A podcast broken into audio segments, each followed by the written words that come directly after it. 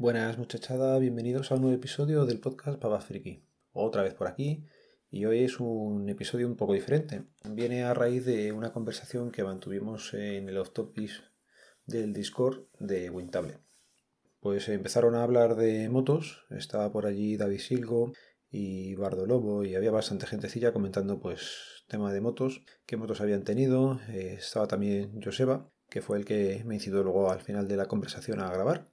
Pues bien, eh, ellos estuvieron comentando las suyas y yo pues puse las motos que habíamos tenido. En mi caso, mi padre sí fue motero y mi hermano también ha salido motero. Yo no tanto. Y os cuento, la primera moto con la que estuve y en la que íbamos era una... es un Vespino.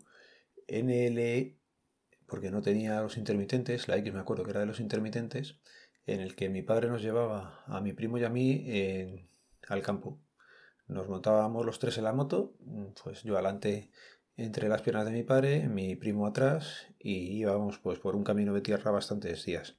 Tengo muy buenos recuerdos de, aquellos viajecillos en la moto. También entender que era otra época. Estamos hablando de principio medio de los 80 en la que salías al campo y nadie te decía nada. Bueno, pues cuando ya tuve un poco yo de edad, con 14 años, eh, me saqué la licencia del ciclomotor Antiguamente se hacía a los 14 con examen, a los 16 sin examen. Pues todo el mundo lo hacía a los 16 sin, sin examen. Yo creo que fui de los pocos que pagó la, la licencia haciendo el examen. Tuve que empollarme ahí un, un libro no muy grande, pero con todas las cosas de tráfico y tal, y ir hasta, yo creo que la hice en Móstoles, el examen eh, directamente allí, igual que había gente examinándose para el examen de conducir o el de moto, pues yo estaba para hacer mi licencia. Por suerte aprobé la primera y pues pude sacarme la licencia para poder llevarlo yo ya por sitios normales, pues ya digo, por el campo ya la había llevado, y conseguí que me pagaran el seguro, cosa importante que, que eso lo tienen que pagar mis padres y no era tan fácil que lo pagaran. En casa también teníamos una Derby Antorcha, era roja y, y era muy, muy, muy bonita. Lo que pasa es que estaba destrozada. Estaba destrozada, la limpiamos mi primo y yo, y bueno, conseguimos que arrancara, pero, pero aquello no estaba, no estaba puesto a punto y, se tiró mucho tiempo pues allí aparcada en, en, la casa en la que estaban, estaban las motos. Con el tiempo pues esa casa se, se tuvo que vender y otro primo mío que también es un apasionado de las motos y, y ha tenido muchísimas, ha competido, ha estado en circuito y sobre todo le gusta la mecánica, pues oye, se la llevó y, y sé que la sigue teniendo y, y, muy bien cuidada. Cuando más adelante, pues llegué a los 18, me saqué, eh, bueno, empecé a prepararme el tema del carnet de conducir y me lo saqué al final con 19 años, estamos hablando del 99. Os voy a contar batallitas del, del carnet de conducir y aquí casi me puedo explayar bastante. El teórico fue a la primera, yo con los teóricos y los psicotécnicos esos no, no tengo problemas, más o menos lo, lo saco bien. Era cuando se podían tener X fallos, ya ni me acuerdo. En las columnas, no sé si la primera se podían tener menos que en las otras, que lo aprobé, que aquello no tenía mayor misterio. El tema de conducir el coche, bueno, pues ahí ya el misterio empezaba a cambiar un poco y es que prácticamente lo sabía llevar muy bien. Yo me apunté a una autoescuela pequeñita por el barrio de Saiz de Baranda, o por la zona de Saiz de Baranda, y el profesor era un señor mayor, se llamaba José, y bastante, bastante mayor. O sea que ya, lo bueno es que ya tenía bastante experiencia a la hora de, de enseñar a los alumnos. Y el hombre era muy calmado y, la verdad es que con él aprendí mucho. También aprendimos pues truquillos, o él te enseñaba truquillos a la hora de ir a hacer el examen para, por ejemplo, aparcar. Cuando estábamos aparcando, pues es lo típico. Encaras el coche, empiezas a doblar todo para un lado y en un momento dado, cuando se supone que tus hombros se alinean con la esquina del, del intermitente del coche que ya está aparcado delante, y bueno, hay un momento en que tienes que girar justo y si lo haces así, cuadras el coche. Bueno, pues ese cuadrar el coche, eh, pues lógicamente, si te ayudaban, pues era más fácil. ¿Cómo me ayudaba José? A mí y a todos los alumnos que tenía él.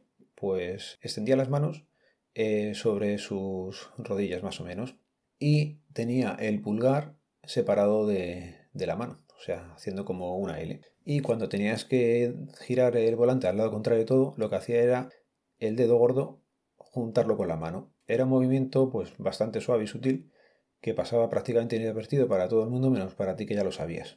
¿Qué pasaba con eso?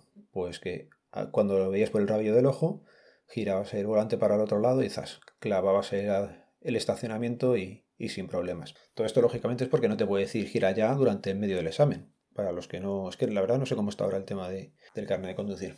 Bueno, pues ese truquillo para aparcar te ayudaba bastante.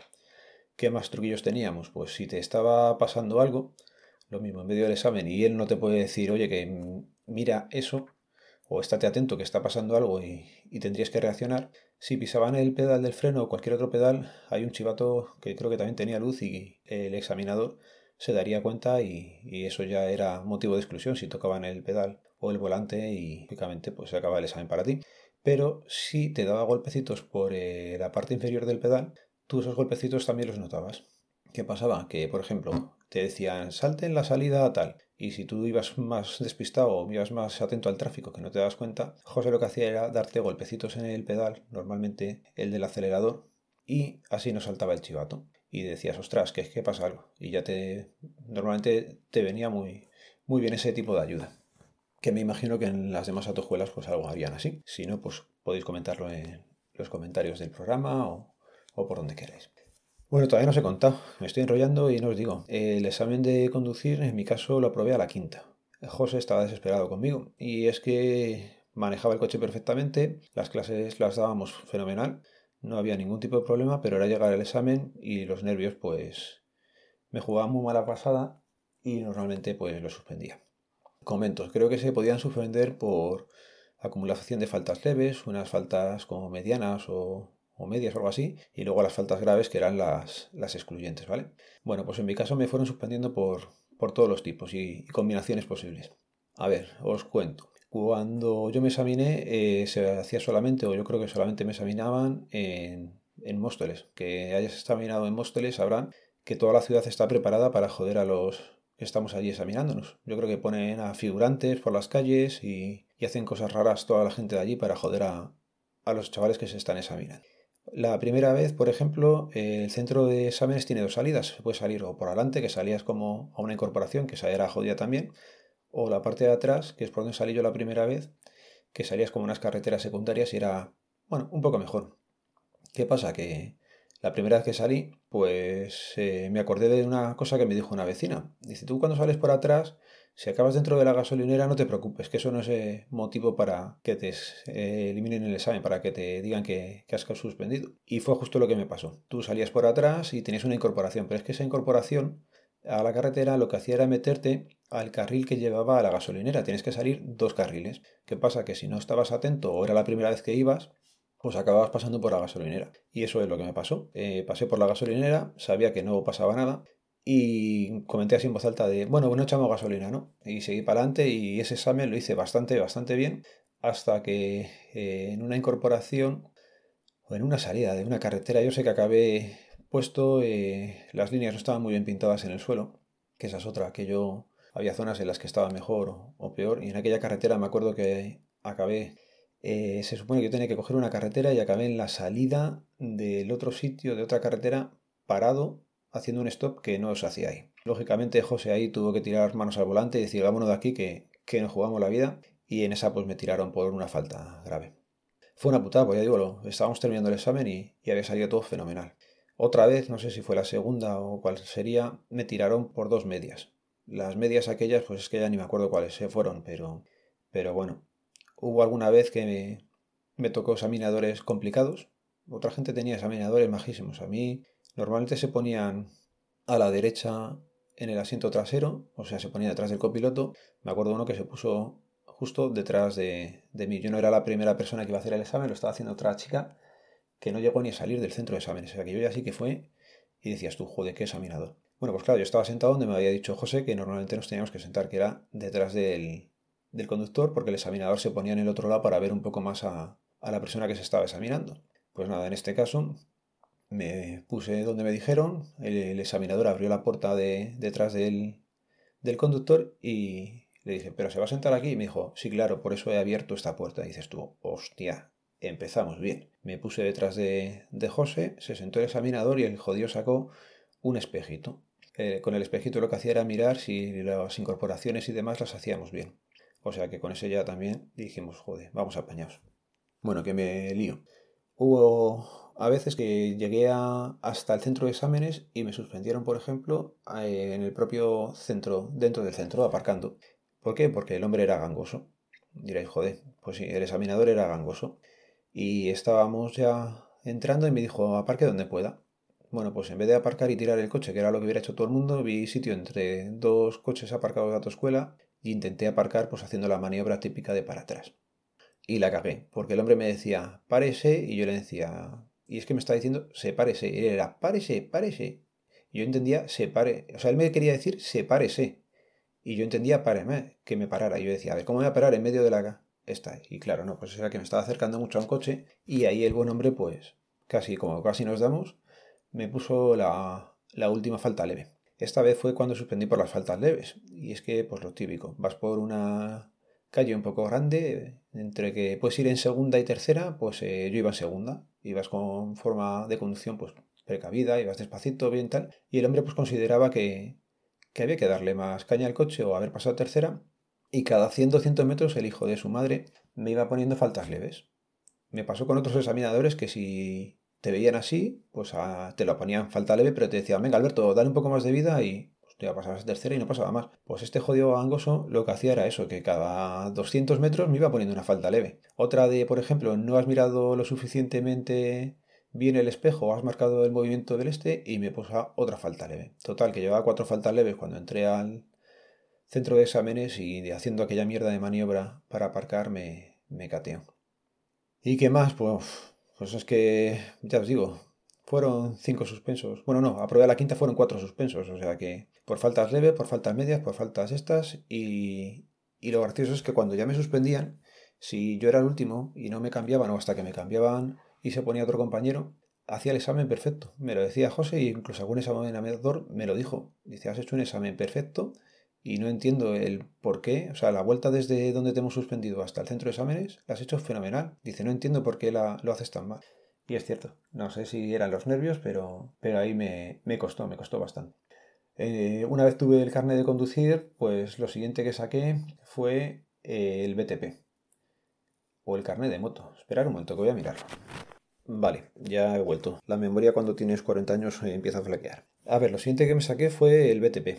Y diréis, ¿para qué leches te sacabas el BTP? Que además es una cosa que ya han quitado desde Europa. Pues me saqué el BTP en febrero del 2004 porque me saqué posteriormente no la licencia de conducir el taxi, que es la que tiene que tener el taxi, sino como el carnet para poder llevar un taxi en Madrid. Hice el examen cuando estaban todavía haciéndolo de forma eh, manual de toda la vida con papel y, y lápiz, porque sé que luego lo querían cambiar y hacerlo con ordenador y meter muchísimo más tema de inglés. Bueno, pues yo me lo saqué porque había terminado los estudios, estaba trabajando y leches, con toda la familia metida en el taxi, pues nunca estaba de más el tenerlo. Por la cabeza pasó en algún momento a lo mejor pedirle el taxi a alguno de mis tíos cuando él lo dejaba y haber trabajado el taxi. Tengo ahí el carnet también, no sé ni dónde estará, yo creo que eso lo habré perdido porque no lo he llegado a ejercer nunca ni, ni lo he renovado, o sea que estará más caducado que caducado. Bueno, el siguiente carnet que me saqué fue el A1 y a los dos años te daban el, el A ya directamente para poder coger motos grandes. Y motos grandes al final cogí el día del examen. También tengo batallitas de cuando me lo saqué para... Un segundo, voy a mirar cómo se llamaba el compañero de el Discord. Yo creo que era Bardolobo, el compañero que se está sacando el carnet. Si no es así, perdonadme, porque la memoria has dicho que me tiraba y últimamente voy fatal de memoria. Pero bueno, que a lo que iba, que el examen también lo aprobé a la primera, no hubo problema. Y, batallitas, pues lo típico, el día que vas a, dar la clase de práctica, había llovido un poco, te dice el profesor, ten cuidado que hoy está el suelo un poco mojado y resbala la moto. Pues hacías el circuito y cuando tenías que tirar la vara aquella que había entre dos conos, frené, frené mucho con el delante y a tomar por culo Alberto y la moto, todos al suelo. Pero bueno, ese no hubo ningún problema y como ya tenía más años de carne de conducir, no hizo falta hacer examen de circulación, solamente el de circuito, y esa fue la vez que tuve moto. De a partir de ahí no cogí la moto pues hasta que mi hermano se compró alguna o probé alguna de mi primo, y mi relación con las motos eh, cuando he sido ya más mayor, pues no, no he tenido esa necesidad de ir en moto. Le he visto muchas ventajas, una temporada que me bajé el Vespino aquí al donde vivo y estuve con él moviendo un poco por el pueblo, pero bueno, pueblo por la ciudad. Pero no, no le veo yo que me vea ágil en la moto, así que la dejé aparcada. Y bueno, batallitas, os he contado unas pocas. Eh, lo que sí quería comentaros luego con el coche, lo que hice fueron cursos, ¿vale? Siempre me ha gustado conducir y con su tiempo, con el RACE hice un curso de, de estos de conducción que te enseñan a reaccionar y a hacer frenadas sin ABS, con ABS, se hacía en el circuito del, del Jarama. Te daban primero una teoría y luego pues hacías un poco de práctica, hacías allí los ejercicios para frenar, para si estaba mojado, en seco y recomiendo a cualquiera que pueda hacer un curso de esos que lo haga. La verdad es que luego me ha venido bastante bien. Ha habido momentos en la vida real, en conducción real, que me ha pasado y creo que haber hecho ese curso y otro que hice más adelante específico para conducción un poco más profesional me vino muy muy bien. Ha habido veces que en la 2 he cogido balsas de agua y pues a lo mejor otra persona hubiera tenido problema y, creo que el curso me ha venido bien. Con lo cual si podéis eh, hacerlos, no suelen ser muy caros. El del Racello por menor de 26, o sea que ya ha llovido, lo hice y no sé si fueron 20 o 30 euros, salió muy barato. Pero si podéis eh, hacer un curso de esos, ¿vale? Otra vez, por ejemplo, saliendo de la M30 hacia la 2, cuando por donde está la mezquita, los que conozcáis Madrid sabéis lo que digo, hicieron una salida nueva hace unos años ya y esa salida está, está mal hecha. Está mal peraltada y, el coche si vas un poco rápido y ha llovido, pues lo notas y, y pasas apuros. Y en esa me pasó. Se me fue el coche de atrás, tuve que contravolantear, me iba contra la mediana, contravolanteas para el otro lado. Había un coche por allí que le vimos demasiado cerca y que él también nos dio demasiado cerca y se abrió y, y conseguí no darme con nada, pero Laura y yo que íbamos en el coche nos quedamos blancos. Desde ahí hasta Torrejón, que son unos cuantos kilómetros, lo hicimos sin hablar. Íbamos blancos, llegamos a casa y fue cuando empezamos a comentar que, joder, qué suerte habíamos tenido. Y a lo mejor no era todo suerte y esos cursos ya digo que el haber pasado por, por situaciones similares te, te viene bien para reaccionar. Luego otra vez también con el Córdoba, cuando teníamos el SEAT Córdoba, pues en una carretera secundaria de la zona eh, había muchos árboles y yo no sé qué pasó, pero pinché las dos ruedas del mismo lado. Y aquello pues también, el coche se movió mucho con el peligro que llevaba porque los bordes de la carretera había muchísimos árboles de estos que te ponen en línea cada 50 metros y, y ostras, también lo pasamos mal, o sea que... Y sigo diciendo, conseguí controlar el coche, no sabes si es suerte o, solo es cursos, pero oye, yo os animo a que hagáis cursos de esos y, y estéis formados. Y bueno, lo voy a ir dejando por aquí, que creo que hoy me he extendido un poco más contando batallitas. Darle las gracias a Joseba, que ha sido el que me incitó a hacer el, el podcast este y invitar a cualquiera que se quiera pasar por el Discord de, de WinTablet. Y ahora que hablo de WinTablet, pues eso, ya sabéis que este podcast pertenece a la red de sospechosos habituales, que los métodos de contacto quedan en las notas del programa y que para escuchar sospechosos habituales podéis usar el feed feedpress.me barra sospechosos habituales. Un saludo, nos vemos, nos leemos, nos escuchamos. Adiós.